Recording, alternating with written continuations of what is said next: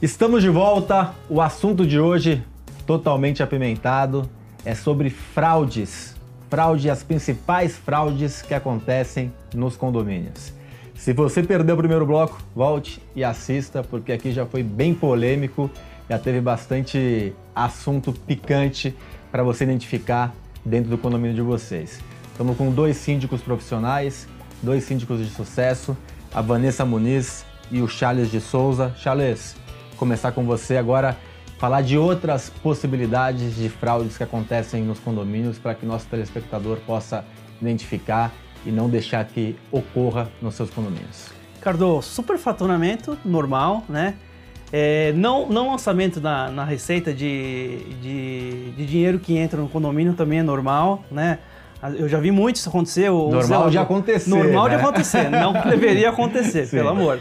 É, o zelador, ele aluga ali um quiosque, a churrasqueira, ele simplesmente embolsa o dinheiro, né? Não, não repassa isso para a administradora, não repassa essa informação. Agora, o campeão, Ricardo, isso eu, eu fiquei até abismado quando eu vi, eu vi um contrato é, frio, né? A gente vê notas frias, eu vi um contrato frio, né?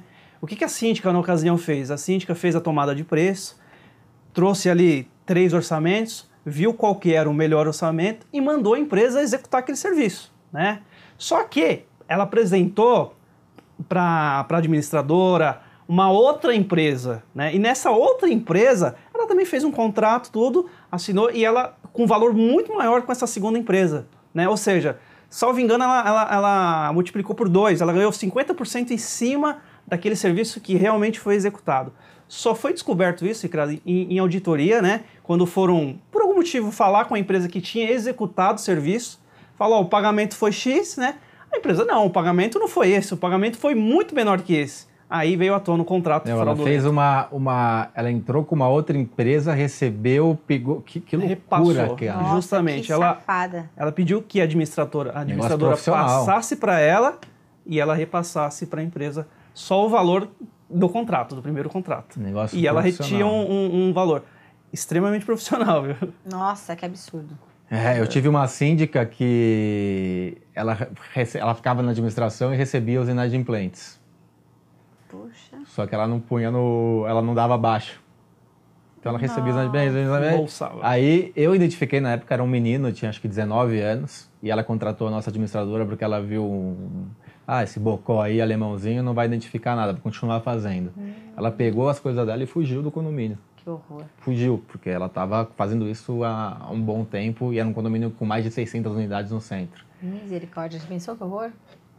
Essa questão da falsificação de notas ainda acontece muito, né? Dos contratos, até achei isso daí, graças a Deus, nunca aconteceu de nenhum condomínio que eu conheça dessa questão de contrato. Eu vejo indicação de prestador de serviços, e aí essa indicação, como o, o, o síndico ou as comissões de uhum. moradores, também acontece, a gente não pode esquecer de falar das comissões de moradores, né, que se unem para determinadas obras é, já, já via acontecendo, a comissão toda juntinha, unida, para trazer profissionais que eu chamo de prestadores de serviço de estimação, onde eles já tinham contato, já tinham acesso a todas as informações privilegiadas no processo licitatório, e aí passava essa informação para essas empresas. Olha, você cobrou muito barato, tá? Tenta cobrar um pouco mais, porque senão você vai ficar fora. Aí o cara, nossa, que legal, ela tá me ajudando Obrigado. aqui, obrigada. aí chega pro outro e fala: olha, o seu preço tu coloca assim, aí chega para a terceira empresa, que é a empresa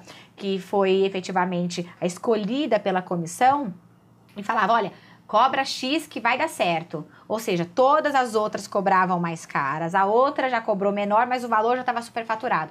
Fechava-se isso e ele fazia o quê? Recebia do condomínio, recebia direitinho, nota fiscal, e a diferença ele depositava ou dava em dinheiro, inclusive, para a síndica ou para a comissão. E existe então, uma outra coisa, é uma que, coisa que, eu, que eu já vi acontecer, aliás, identifiquei isso num condomínio, também, e, e, infelizmente, quando eu identifiquei, eu levei para o conselho e para o síndico, infelizmente, eles estavam todos envolvidos. Nossa. Era uma reforma que era em torno de 400 mil reais.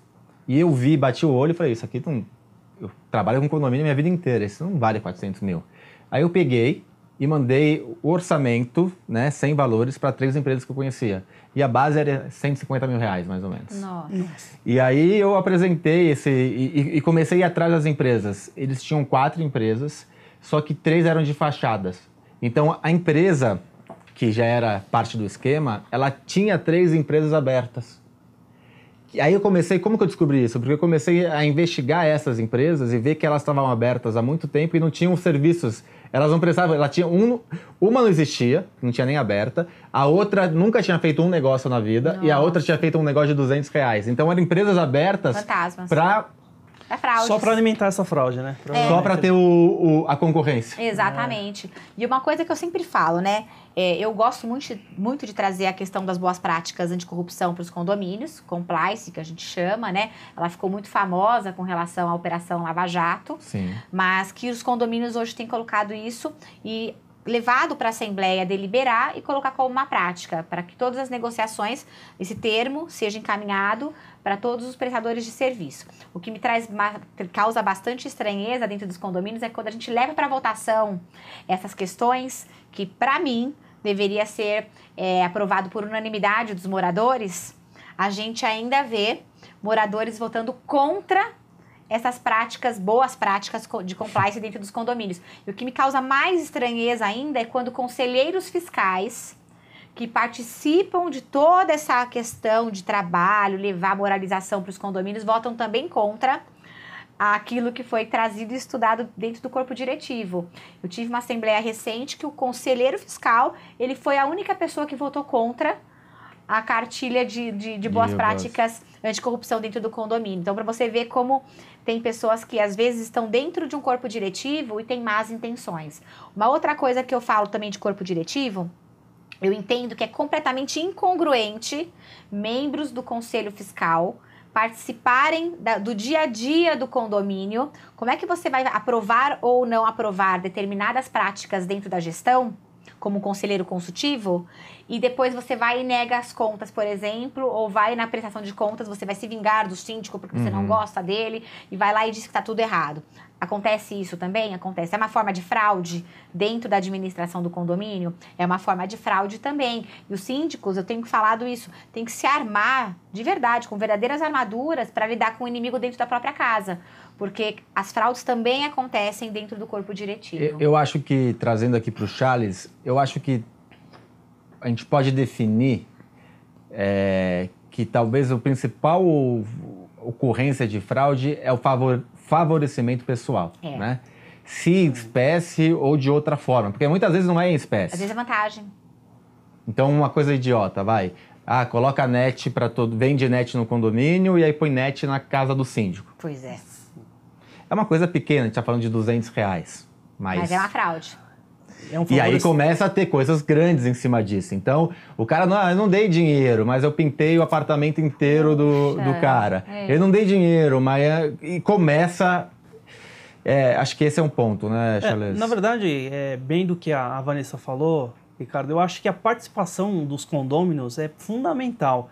Às vezes o condomínio ele, ele, ele não se dá o luxo nem de ver aquela pasta de prestação de contas. Quem dirá questionar o síndico, a administradora, que lançamento que é este, que lançamento que é aquele.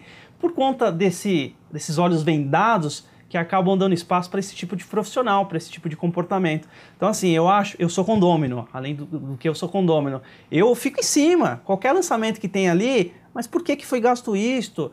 Cadê os três orçamentos? Por mais que não seja uma obrigação legal, é uma obrigação moral, né, Vanessa? Sim. Você Sim. trazer sempre orçamentos, você mostrar que você fez um processo licitatório bem lícito, né? Por conta dessa omissão dos condôminos que a coisa acontece. Exatamente. A importância deles tomarem para si a responsabilidade, que é uma responsabilidade da massa condominial, avaliar e verificar essas questões. Não adianta fingir que não está vendo. Aí depois acontece um problema, vai a rádio peão todinha do prédio apontando o dedo para quem não sabe, não sabe nem o que está fazendo. E é sempre Acha assim, né? culpado. É, quem é o culpado? E é sempre assim, só aparece tudo isso depois que o síndico já foi embora, depois que, que o caixa já está A culpa é sempre do defunto também, né? Pois é, pois é. Eu tive um caso também com uma administradora de muito de péssima índole. Eu me arrependo até amargamente de, de ter mantido bastante tempo ainda no no condomínio, porque quando eu assumi já existia. e ela não tem uma índole muito boa. Por que, que não tem?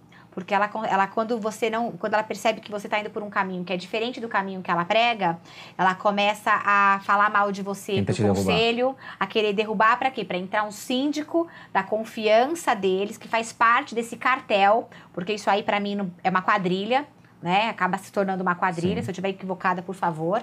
Mas quando você tem síndicos corruptos, com administradoras corruptas e com empresas que se prestam a, a- E tem empresa até que não era corrupta, mas ela acaba sendo, porque ela fala, puxa, eu não vou ficar fora, não quero ficar sem passar o meio dificuldades. corrompe o homem. Exatamente. E aí começa a ficar numa situação tão é, tóxica, tão deplorável, que você dá até nojo, gente. Pra mim, eu, fico, eu me sinto enojada com a coisa E eu já vi, acontece. e eu já vi, eu vou pegar gancho, eu já vi síndicos sair de condomínio como bandido, como não Sim. sei o quê, sendo que na verdade era o único honesto da situação, só que ali existia um- um- um- uma administradora, um conselho, né, que pintou esse cara para tirar o, o, O o, gestor. o gestor e Tudo. ainda saiu como bandido. Sim, porque tem muita coisa errada. Então, assim, olha, confiem, a partir do momento que vocês contrata, contratam é, um profissional de qualidade, um síndico decente, confie nesse profissional. Quando ele diz, olha, tem que trocar administradora. Veja os motivos, vá a fundo, verifique o motivo. Não existe. Você acha que. Imagina o trabalho que é trocar uma administradora. Para um síndico falar que precisa trocar, Sim. você tem que verificar os prós e os contras, mas também verifique o passado desse síndico, verifique qual é o comportamento dele com a administradora, verifique como que ele age, se ele não é um, um pau mandado da administradora, normalmente é, né? Como você percebe esses atos de corrupção facilmente. Sabe o que eu vi? Desculpa interromper, mas uma coisa que eu recebi esse final de semana, que eu fiquei, tava com meu pai até, e aí uma síndica mandou para ele, e a gente quase, quase entramos em coma ali vendo isso. Que um, eu recebi a mensagem de uma pessoa repassada, né? Então eu não posso, não sei quem é. E no- se eu soubesse eu ia atrás, mas vou atrás ainda. Mas olha que louco isso, eu não falei para vocês, eu vou contar agora ao, vi- ao vivo não, mas para a câmera aqui também. Um- um- segundo eles, uma pessoa influente no segmento está montando um esquema de pirâmide Nossa. para os síndicos ganharem dinheiro com indicações e vendas de dentro de com fornecedores. Que horror. Não. Nossa, E aí eu vi o desenho da pirâmide, a pessoa fala, uma pessoa influente, ela não fala quem é, ela fala isso. E aí tem a pirâmide, o síndico no topo da pirâmide, os fornecedores, a comissão. Uma quadrilha. Uma quadrilha. Sabe como é que uma coisa importante também? Quando vocês estiverem participando de um processo de seleção, verifiquem quem são seus concorrentes.